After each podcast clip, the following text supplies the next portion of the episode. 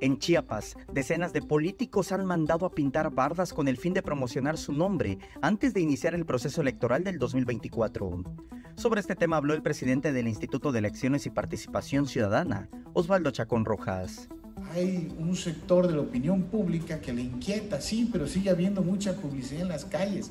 Sí, tenemos que hacernos cargo que tenemos un marco regulatorio deficiente, esa es la verdad, muy, muy, muy barroco y que no le da los suficientes dientes a las autoridades electorales a veces para actualizar con, actuar con la contundencia que se, que se necesita.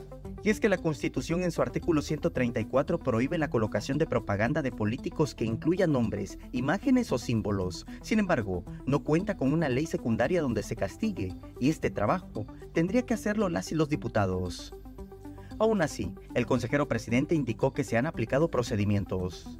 El de la firmeza, no temblarte la mano y actuar con contundencia frente al partido político que sea. No hay un actor político relevante en este estado que no haya sido ya cliente de la consejera Vila en la Comisión de Quejas y Denuncias.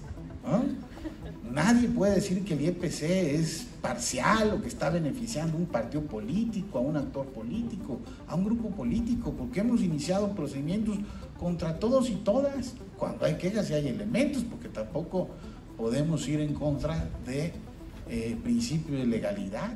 Osvaldo Chacón, quien dejará el puesto tras siete años el próximo 31 de mayo, compartió este mensaje a propósito de los 29 años de la creación del Instituto Electoral, donde habló de la evolución de este organismo.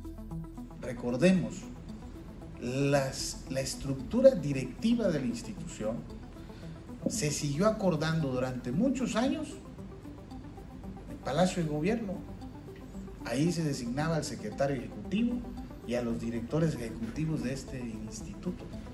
Aquí en el instituto había personal que respondía a intereses de partidos políticos o de gobiernos. Y eso era algo que transitaba con normalidad. Había como una especie de tolerancia eh, eh, a ese tipo de prácticas.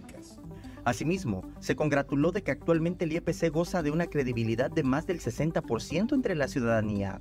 Esto, de acuerdo con una encuesta local. Con unos niveles de aceptación del Instituto Electoral de Chiapas de prácticamente un 65%, es un porcentaje altísimo. Consideren que la misma empresa, la misma empresa, recogió la misma encuesta de percepción ciudadana sobre este instituto eh, en el verano del 2016, cuando llegamos, y los niveles de aceptación ciudadana rondaban el 27%. Samuel Revueltas, Alerta Chiapas.